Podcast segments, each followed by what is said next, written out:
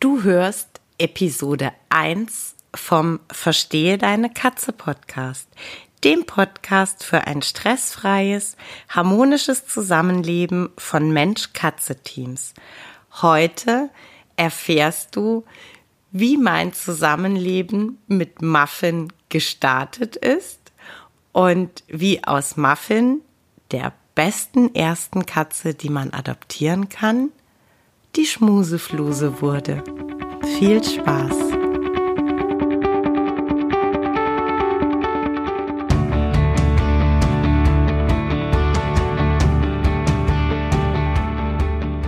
Ich bin Katrin Knispel, Expertin für Angst- und Aggressionsverhalten bei Katzen. Ich helfe verzweifelten Katzenhütern dabei, das Verhalten ihrer Katzen zu verstehen – die verantwortlichen Auslöser zu identifizieren und aufzulösen, damit Hüter und ihre Katzen in einen entspannten und stressfreien Alltag zurückfinden.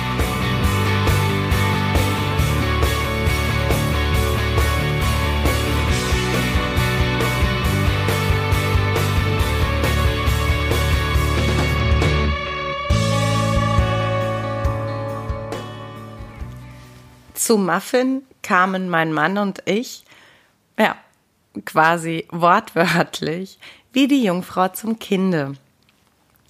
Wir waren damals innerhalb von München in eine andere, größere Wohnung umgezogen und ähm, zum ersten Mal war es laut Mietvertrag gestattet, äh, Tiere zu halten.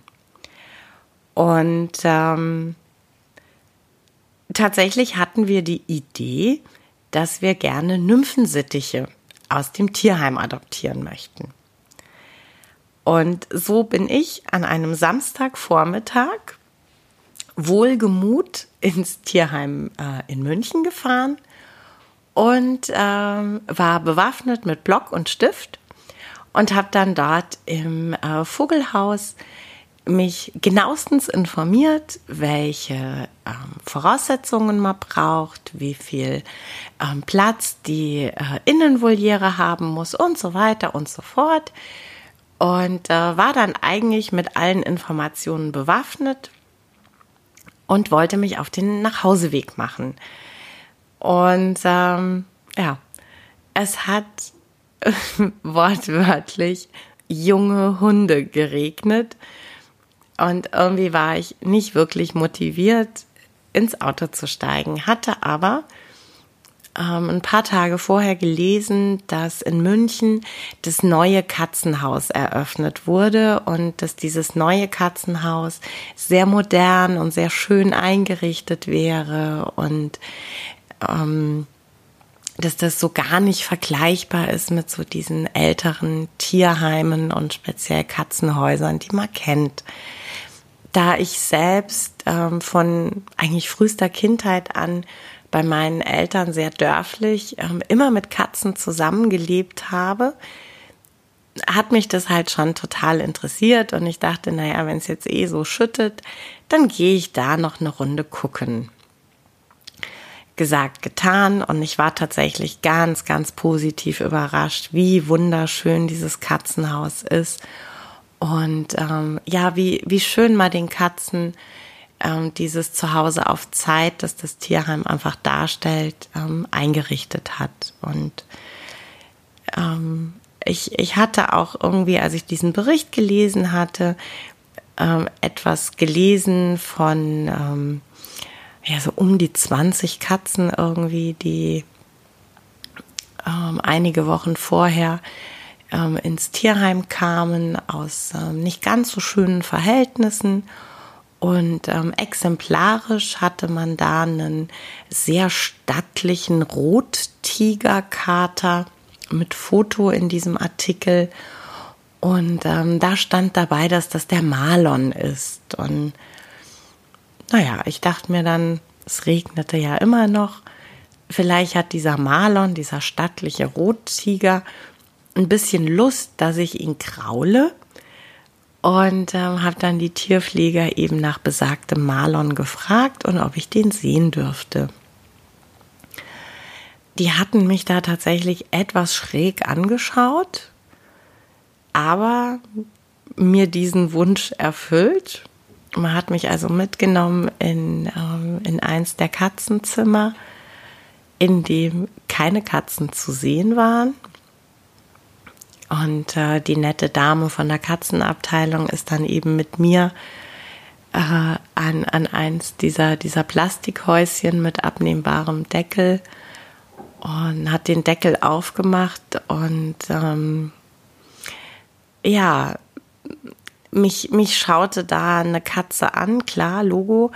Das war aber nicht die Katze von dem Bild. Und ähm, ich musste da echt erstmal durchschnaufen. Also was da drin saß, war ein ähm, ja, total mageres, kleines, kahl rasiertes ähm, Langhaarkaterchen mit seinem Kumpel ähm, der war nicht kahl rasiert, der hatte nämlich kurzes Fell. Und ähm, ja, das Katerchen war einfach ähm, zwei Kilo lebende Angst. Und dann machte sie den Deckel also wieder runter und hat mich dann in dieser Box alleine gelassen. Und ich habe mich dann so drei Meter von dieser Höhle weg hingesetzt und ja, keine Ahnung. Ich habe erstmal vor mich hingeatmet und hatte aber total das Gefühl, die beiden sind unsere Katzen. Das, das sind unsere Katzen. Also ich meine davon abgesehen, dass mein Mann eigentlich der Meinung war, wir schauen nach Vögeln, war ich der festen Überzeugung, dass, dass diese beiden Katzen unsere Katzen sind ich saß dann fast eine Stunde in dieser, in, in diesem Katzenzimmer, ohne die Katzen auch nur noch einmal gesehen zu haben. Also ich glaube, die waren einfach nur froh, dass ich sie in Ruhe gelassen habe. Und ähm, als dann noch ein anderes Pärchen kam, das sich die Katzen anschauen wollte, ja, habe ich dann den Rückzug angetreten.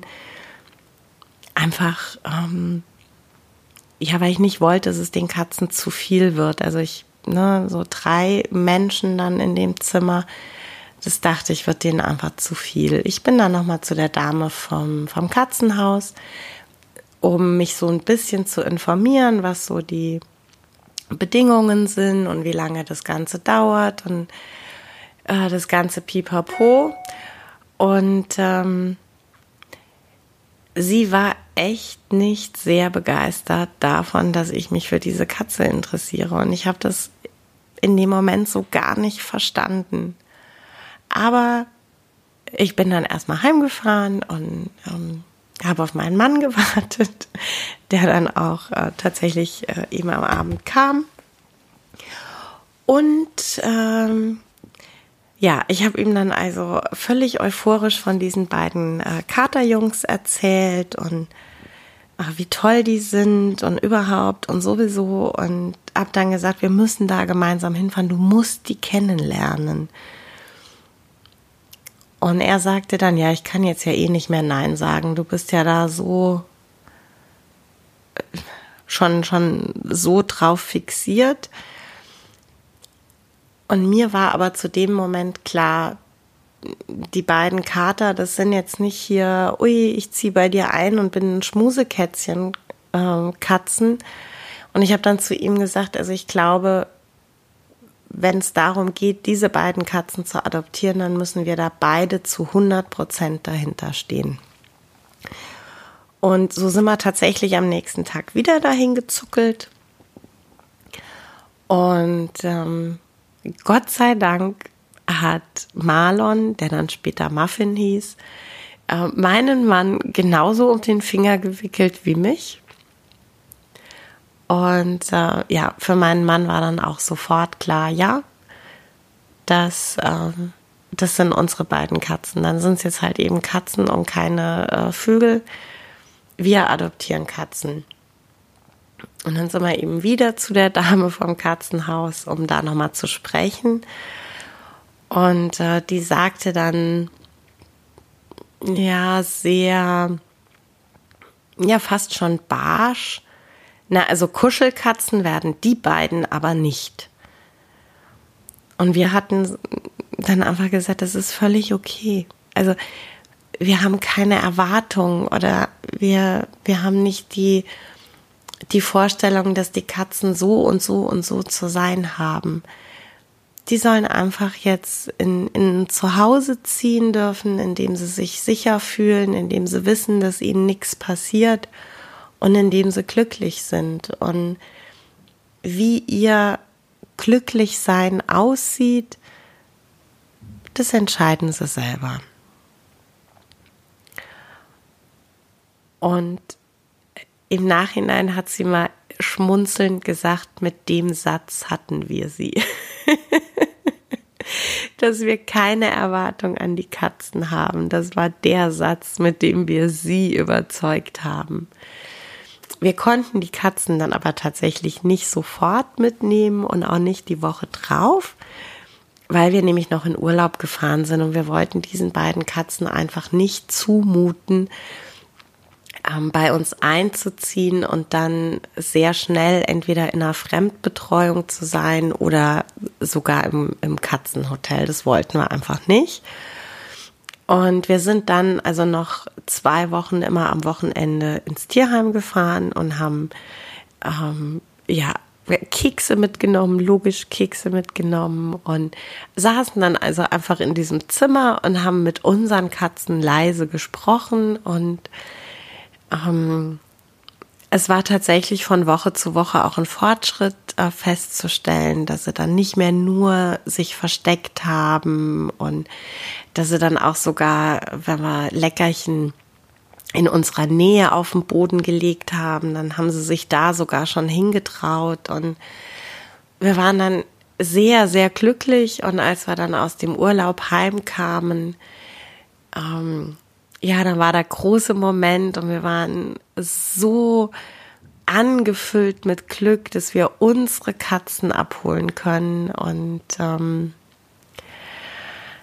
ja, von Himmel hoch jauchzend ging es dann echt erstmal ins Tal der Tränen.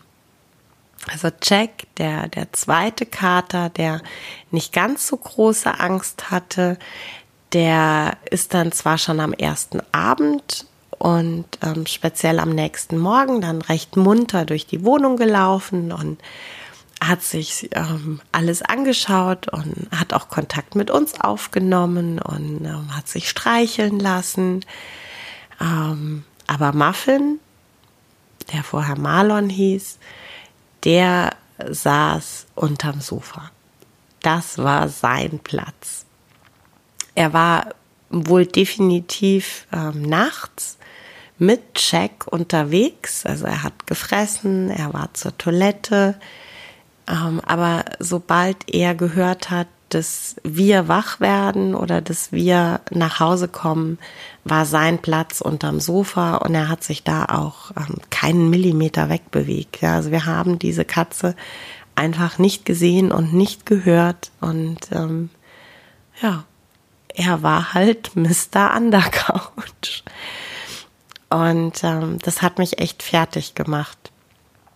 Und zwar nicht, dass er sich nicht kuscheln ließ oder so, das war ja nicht die Erwartung, sondern dass er solche Ängste haben musste, dass die, die Tatsache, dass, dass wir entschieden haben, ihn ähm, zu adoptieren, ihn in eine Situation versetzt, die ihm unglaubliche Ängste bereitet.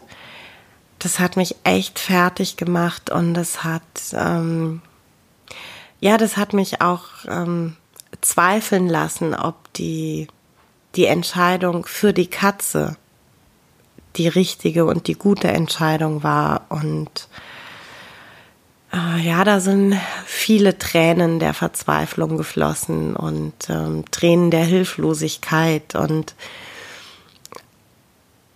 ich, ich hätte so gerne ihm diese Angst abgenommen. Ich hätte ihm so gerne versucht zu erklären, dass er keine Angst haben muss, aber wir waren da einfach alle echt hilflos ausgeliefert.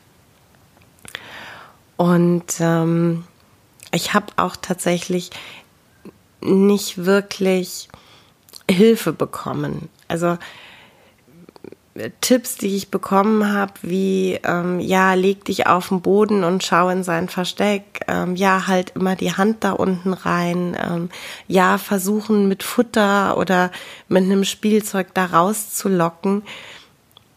Das hat sich halt für mich alles total falsch angefühlt, weil das halt so, naja, ich hätte ihn halt bedrängt und er hatte ja sowieso schon Angst und für mich war halt irgendwie, es erschien mir nicht sehr logisch, ihn in seiner Angst auch noch zu bedrängen. Ähm, naja, so saß ich dann also da und habe ähm, ja ein paar Tränchen vergossen und ähm, mit der Entscheidung gehadert. Er saß unterm Sofa und hat mit meiner Entscheidung wohl gehadert. Ähm, aber irgendwie haben wir dann die ersten Tage überstanden. Ähm, ja, und dann kam, kam ein wirklich schlimmer Moment. Ähm, dann ist nämlich Jack ganz, ganz früh nach vier Tagen über die Regenbogenbrücke gegangen. Der, ähm, ja, der hat sich dann entschieden, dass er aus seinem für immer Zuhause jetzt geht. Aber hey, er hatte ein für immer Zuhause. Und für immer ist halt manchmal nicht so lange, wie man sich's wünscht. Aber wir hatten ja auch noch Muffin, Mr. Undercouch. wir haben ihn dann wirklich ähm, einfach in Ruhe gelassen. Ja? Also wir waren im Wohnzimmer, wir haben uns ähm, leise und langsam bewegt und ähm, haben, wenn wir Fernseher hatten, leise angehabt und so. Aber ähm, ja, naja, wir haben ihn halt unter seinem Sofa versucht, in unser Leben einzuladen. Und ähm, tatsächlich hat er sich dann irgendwann an einem Morgen, als wir wach wurden, entschieden, dass jetzt der passende Moment wäre, unterm Sofa herauszukriechen und einfach mal zu gucken, wie wir drauf sind. Und das ist was, das bezeichne ich bis heute als, ähm, als magischen Moment und als totales Wunder. Ich kann es auch nicht erklären und ich kann nicht wirklich fachlich fundiert erklären, warum es so war. Ähm, ich glaube aber, dass ein ganz entscheidender Faktor war, dass wir eben den Respekt entgegengebracht haben, ihm den Raum und die Zeit zu geben, die er einfach brauchte, um anzukommen. Und ähm, ja, er hat dann tatsächlich seine, seine Ängste und er hatte vor vielen auch Kleinigkeiten ähm, zu Beginn Angst. Ähm, er hat aber immer mehr dieser Ängste abgelegt. Ähm, und äh, wurde eigentlich immer mehr ein recht unterhaltsamer, freundlicher Zeitgenosse, der uns ähm, wahnsinnig viel Freude bereitet hat und äh, vor allem hat er tatsächlich seine seine ganz große Liebe zu Kuscheln für sich entdeckt. Also ähm, er er lag eigentlich wirklich nur noch auf uns und bei uns und hat ähm, unfassbar laut geschnurrt und ähm, ja, diese Katze kannten wir dann irgendwie eigentlich nur noch laut schnurrend in Rückenlage auf und zwischen und neben uns. Und ähm, das war, das war so magisch und das ähm, war so, so ergreifend und wir sind da bis heute so dankbar, dass wir das erleben durften und ähm, Natürlich waren wir dann auch im Nachgang immer im engen Austausch mit dem Tierheim, haben immer wieder Bilder vorbeigebracht, ihnen ähm, berichtet, wie es dem Muffin geht und ähm, was er jetzt wieder Lustiges angestellt hat oder ähm, was er jetzt schon wieder für eine neue Macke entwickelt hat. Und ähm, irgendwann fiel da mal so ein Satz und der ging mir echt rein. Der Satz war, wir hätten am Anfang keinen Euro darauf gewettet, dass diese Katzen wirklich bei ihnen bleiben dürfen. Und es hat uns so schockiert und ähm, ich fühlte mich da auch im ersten Moment wirklich ja persönlich angegriffen. Ja, also warum dachte man das von uns? Und wir haben dann aber Gott sei Dank noch ähm, intensiv drüber gesprochen und ähm, das Ganze dann erklärt. Und da wurde mir dann zum ersten Mal tatsächlich bewusst, ähm, wie das für viele Katzen läuft. Ähm, denn dieses ängstlich sein, ähm, keine, keine Kuschelkatze sein und nicht, ähm, oh, mein Lieblingshasssatz, ähm, nicht dankbar sein für die Adoption und die Rettung aus dem Tierschutz. Das ist tatsächlich ein Grund, warum viele Katzen sehr kurz und sehr schnell nach der Adoption tatsächlich zurückgegeben werden und ähm, ja auf ihre neue Vermittlungschance warten müssen. Und äh, das ist natürlich ja hart, ne? Also gerade wenn man überlegt, wenn man eh schon ähm, große Ängste hat, äh, wenn wenn die dann auch noch dazu führen, dass man ähm, immer wieder einen Bindungsabbruch erlebt und, und immer wieder sich woanders ähm, einleben muss, naja, das führt halt nicht unbedingt dazu, dass, ähm, dass man mutiger wird und äh, vor Selbstbewusstsein strotzt. Ne? Und ähm, das ist eben einer der Gründe, warum mir ähm, das Thema Angst bei Katzen und das Thema Angstkatzen und ähm, die Begleitung von Hütern von Angstkatzen so sehr am Herzen liegt und ähm, warum ich das so, so wichtig finde.